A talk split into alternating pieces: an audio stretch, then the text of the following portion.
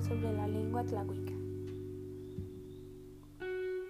En su idioma nativo, el tlahuica u oculteco recibe el nombre de Pillecac yo, que significa lo que soy o lo que yo hablo. Según las traducciones de los nativos, el término oculteca significa en náhuatl gente del lugar de gusanos.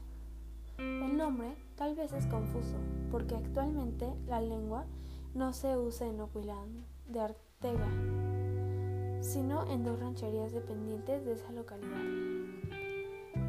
El idioma tlahuica, también llamado Atzinca u Oculteco, es una lengua hablada por apenas unas 515 personas que habitan principalmente en la localidad de San Juan, Atzingo, en el sur del Estado de México.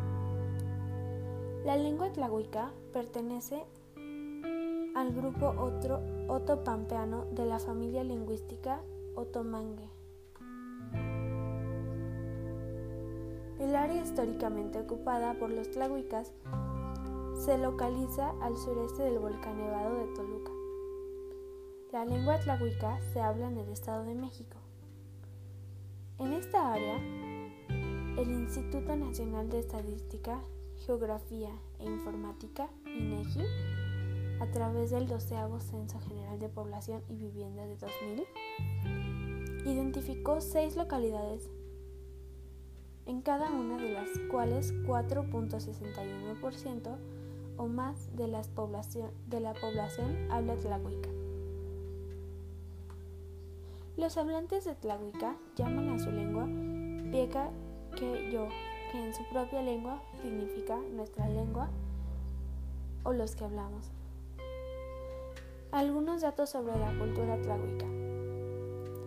Las danzas son un ejemplo claro de la constitución de un rito, de valores asimilados, aprendidos y transmitidos en la familia étnica.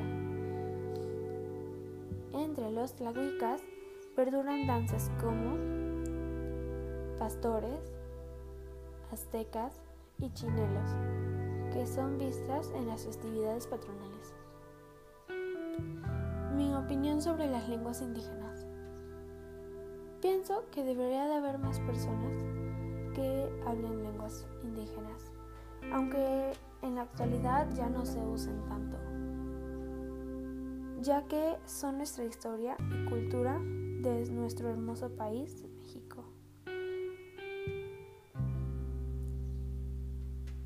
me gustaría que en algunas escuelas pudieran, podrían enseñar algunas lenguas indígenas como materia extra. Gracias por su atención, espero les haya gustado el podcast.